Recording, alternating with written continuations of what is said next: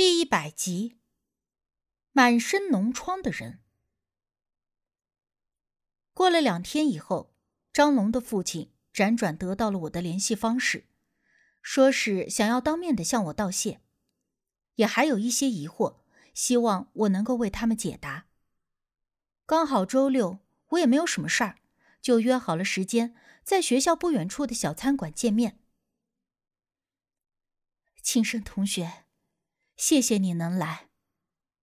张妈妈的头发染了颜色，虽然依旧消瘦，但气色比前两天稍微好了一点。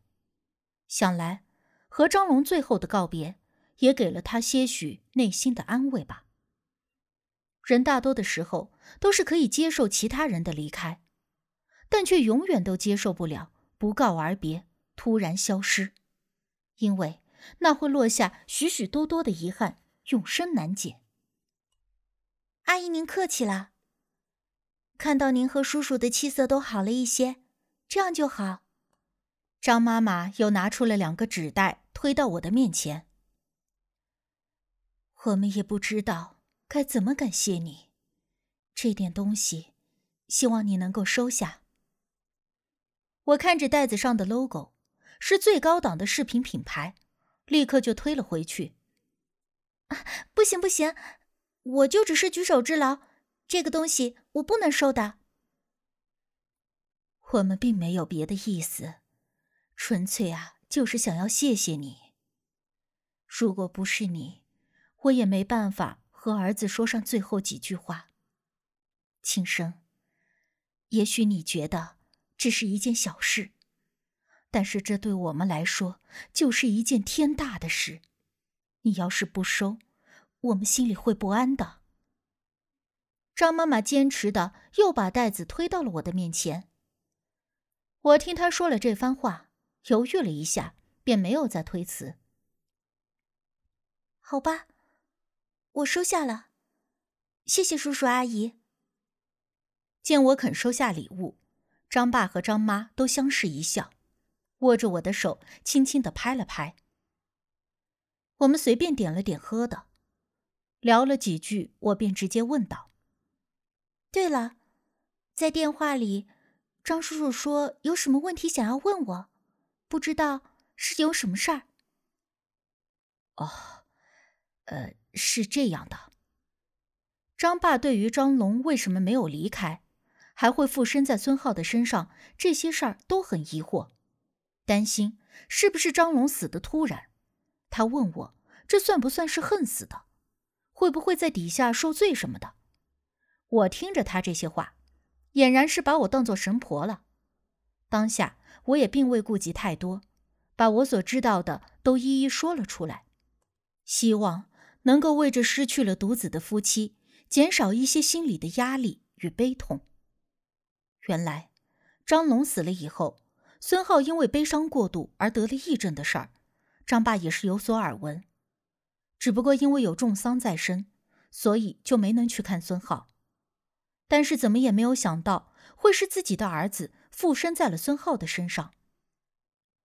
我又对张龙的父母说：“其实张龙之所以没有离开，他自己说，是因为还没有活够，想要再吃点喝点，还有，就是放心不下你们和 Happy。”其实他留恋不肯离开的最大心愿，还是想要跟你们告个别。而之所以附身在孙浩的身上，应该是因为张龙走的时候，最后一个和他说话的人就是孙浩，所以他在出事之后，不想离开的那丝心念，也就附在了孙浩的身上。而且最重要的是，他们开玩笑的时候，孙浩答应了，如果张龙出了什么事儿。孙浩会亲自去给你们报信。有了这两层原因，所以张龙才会附身在孙浩的身上的。我说的并不快，并且一边说一边观察着张爸张妈的表情变化，担心他们听到了这些会太过伤心。但好在他们并没有表现出非常过激的情绪。我顿了顿，又接着说道。张龙是个好孩子，也没有做错什么坏事，就算去了下面，估计也不会受什么罪。但如果你们条件允许，可以去庙里给他做个法事，也可以帮助他早日转世轮回。真的吗？那我们明天就去给小龙做法事。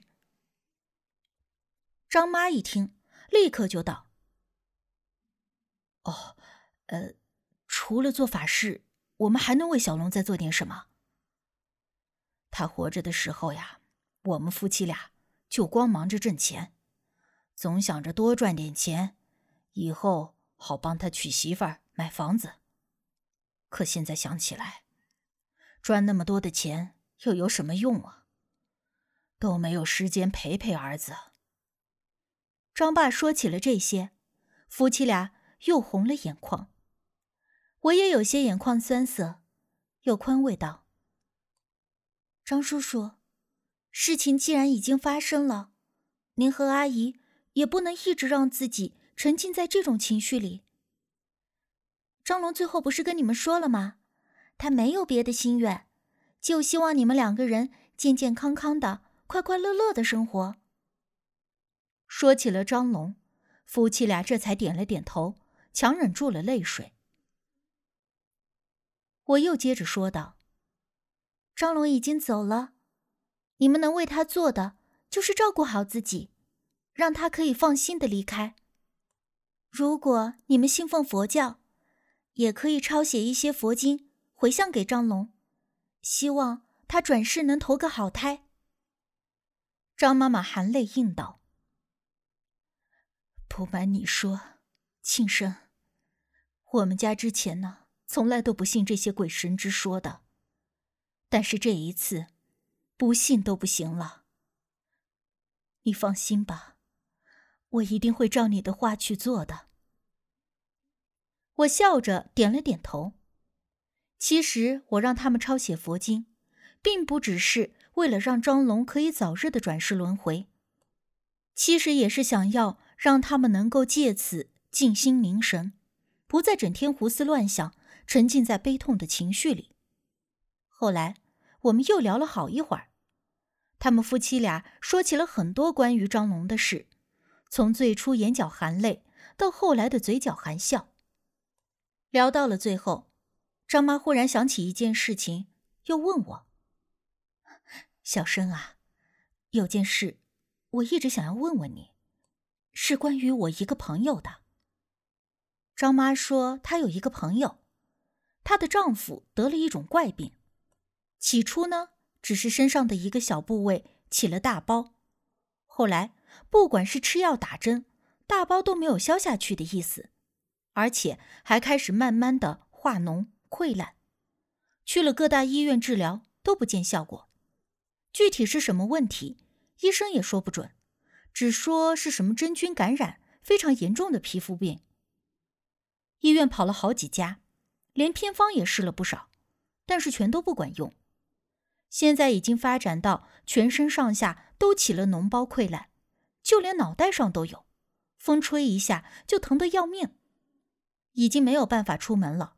整天在家里躺着也不是，坐着也不是，说是再这样下去，只怕人都要烂死了。啊，这是什么怪病？我不禁脑补了一下，一个人全身都起脓包，然后溃烂，最后烂死的情景，不禁大大的打了一个寒颤，起了一层鸡皮疙瘩。如果知道是什么怪病，那就好了。刚才说话，我才想起来，小生，你说这个会不会是什么邪病啊？张妈问我，刚才聊天的时候，我无意中说有人得了邪病的事儿，张妈这才上心了。这个吧，我也不好说的，我只是听长辈们说过。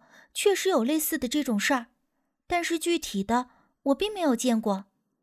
但是也不排除他确实就是比较罕见的疑难杂症之类的。我并没有把话说死了。张妈又顿了顿，问我能不能去给看看，究竟是不是邪病。他说他的朋友家离此并不远，开车十几分钟就能到了。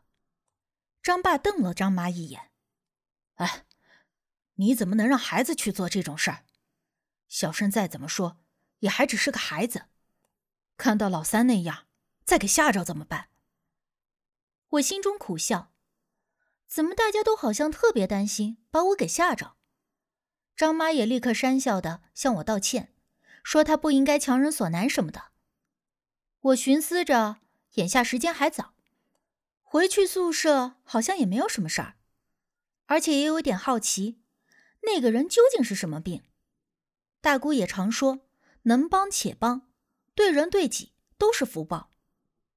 所以我犹豫了一下，便又答应了。那我就跟你们去看看吧，但是我不敢保证能够看好。这真的合适吗？张爸带着疑虑问。我笑着点头，可以的。刚好我今天闲着也没事儿。当下，张爸就开车。十几分钟以后，我们便来到了张妈的朋友家。他的朋友家住在我们市少有的别墅区，二层的小洋楼，很是气派，一看就是很有钱的样子。因为在路上的时候，张妈已经提前的联系了他的朋友，说要带着我去给看看病，期间也提起了我带张龙回家的事儿。显然这件事儿，那位朋友也是知道的。